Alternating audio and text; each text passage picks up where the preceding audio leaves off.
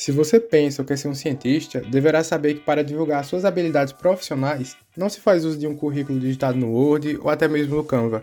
Você precisa usar a plataforma Lattes. Nessa plataforma é possível criar um currículo descrevendo toda a sua trajetória acadêmica. Deixa eu te fazer uma pergunta. Você sabia que Lattes foi uma pessoa? Que? Não sabia, pois agora você ficará sabendo. E aí, pessoal, eu sou o Emanuel e vamos para mais um podcast. Oi, pessoal, eu sou a Luana. Olá, pessoal, eu sou a Rosimeire. Então, pessoal, o nome do currículo é uma homenagem ao físico César Mansueto Júlio Latz, que nasceu em Curitiba em 11 de julho de 1924. Sim, família, ele era brasileiro. do Brasil! Brasil! Na adolescência, Lattes decidiu que queria ser professor, porque, segundo ele, professor tira três meses de folga por ano, e optou em fazer física porque, para ele, as outras disciplinas eram puramente decoreba. E foi exatamente isso que aconteceu. Em 1943, Lattes se graduou em física pela Universidade de São Paulo, a USP. Detalhe, ele tinha apenas 19 anos. E pensar que eu vou ter 19 dentro de alguns meses. É, né? Ainda bem que eu não sou a prima do Lattes. O miserável é um gênio! Lattes realmente era um gênio, e não demorou muito para que seus contemporâneos percebessem isso. Tanto que, a bordo do cargueiro Santo Rosário em 1946, Lattes foi à Inglaterra para se unir a seu antigo professor, o italiano Giuseppe Oceanali, em um grupo de físicos liderado pelo também físico britânico Celso Powell. O foco da equipe era compreender o que de fato acontecia no interior do átomo, isto é, no núcleo. O pontinho de interrogação surgiu quando, ao analisar a composição elétrica e a interação entre as cargas do núcleo atômico, constatou-se que a lei de Coulomb não podia ser aplicada nessa situação. Lembra da lei de Coulomb? É aquela que fala que os opostos se atraem e semelhantes se repelem. Lembrou? Ainda bem que essa lei não se aplica ao núcleo atômico. Caso contrário, você e eu não existiríamos. A dúvida entre os físicos naquele momento era: se próton repele próton, e sabendo que todo núcleo atômico é formado por prótons e nêutrons, então o que mantém o núcleo coeso e estável? Tinha que ter mais algum caroço nesse angu, ou melhor, alguma coisa, força ou o que quer que fosse superior ao eletromagnetismo que atraiu os prótons dentro do núcleo. Mas antes de relatar o processo da descoberta dessa coisa que liga os prótons, é necessário que se tenha em mente o conceito de algo denominado partícula mensageira. Partícula mensageira, de modo intuitivo e sucinto, é uma partícula que avisa as cargas, sejam elas iguais ou diferentes, para se unirem, atração, ou se afastarem, repulsão. As partículas recebem um nome específico de acordo com a sua função. Fóton, se as cargas devem fugir uma da outra, e meson pi ou pion para os casos que elas devem ficar coladinhas. Essa última partícula foi descoberta na década de 30 pelo físico japonês Hideki Yukawa. Mas a princípio, o pion existia apenas no papel. A tese precisava ser ainda provada. E é aqui que o nosso brasileiro entra. Lattes detectava partículas em placas fotográficas. Em um de seus experimentos, ele estava usando uma placa de vidro revestida com uma substância de brometo de prata. Ao ser alvejada pela luz, as moléculas de brometo de prata sofriam uma reação química, eram expelidas e deixavam marcas de sua trajetória.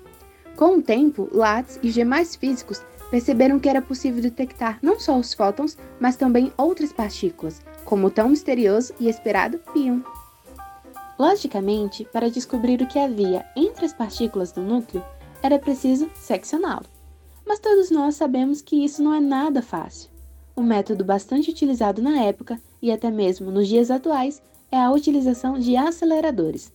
Esse equipamento aumenta a velocidade das partículas, fazendo com que estas se colidam e dividam-se em diversas outras partículas menores. Lattes percebeu que esse tipo de reação acontecia naturalmente sem a necessidade de máquinas em determinadas altitudes, graças aos raios cósmicos, isto é, núcleos atômicos ou prótons com altas energias vindos de fora do nosso sistema solar, que ao chocar-se com moléculas da atmosfera se subdividiam, possibilitando a identificação de novas partículas. Não querendo perder tempo, o nosso craque foi para os Pirineus, uma cordilheira localizada no sudoeste da Europa, com 2.877 metros de altitude, e depois para o Monte Chacaltaya, a 5 mil metros de altitude, na Bolívia. O plano era deixar placas no topo das montanhas para que pudessem registrar a trajetória das partículas geradas pela colisão dos raios cósmicos com a atmosfera. E ao voltar para a Inglaterra, bingo, lá estavam os pinhos. Mas como nem tudo são rosas, Lattes não recebeu o Nobel pela sua descoberta. Na época, o prêmio era dado somente ao chefe do grupo de pesquisa, nesse caso, o pesquisador Cecil Powell. Calma, meu povo, não esqueçam que estamos falando de um brasileiro e que nós não desistimos nunca. Lattes não se deixou abater por essas coisas não. Depois de tantas contribuições e convites para lecionar em universidades estrangeiras, Lattes voltou para casa decidido a ajudar o seu povo. Que lindo, cara!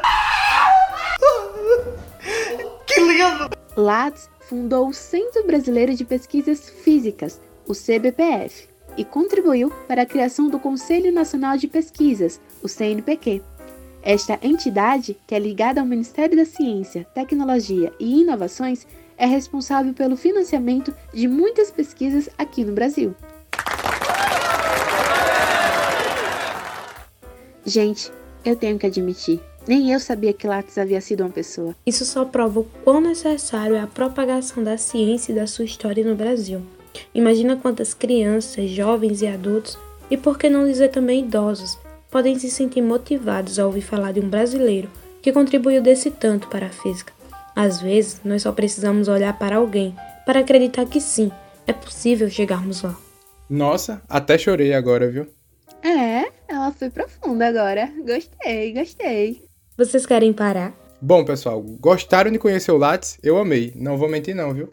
Agora que você já sabe quem ele foi, não deixe de criar a sua conta na plataforma Lattes.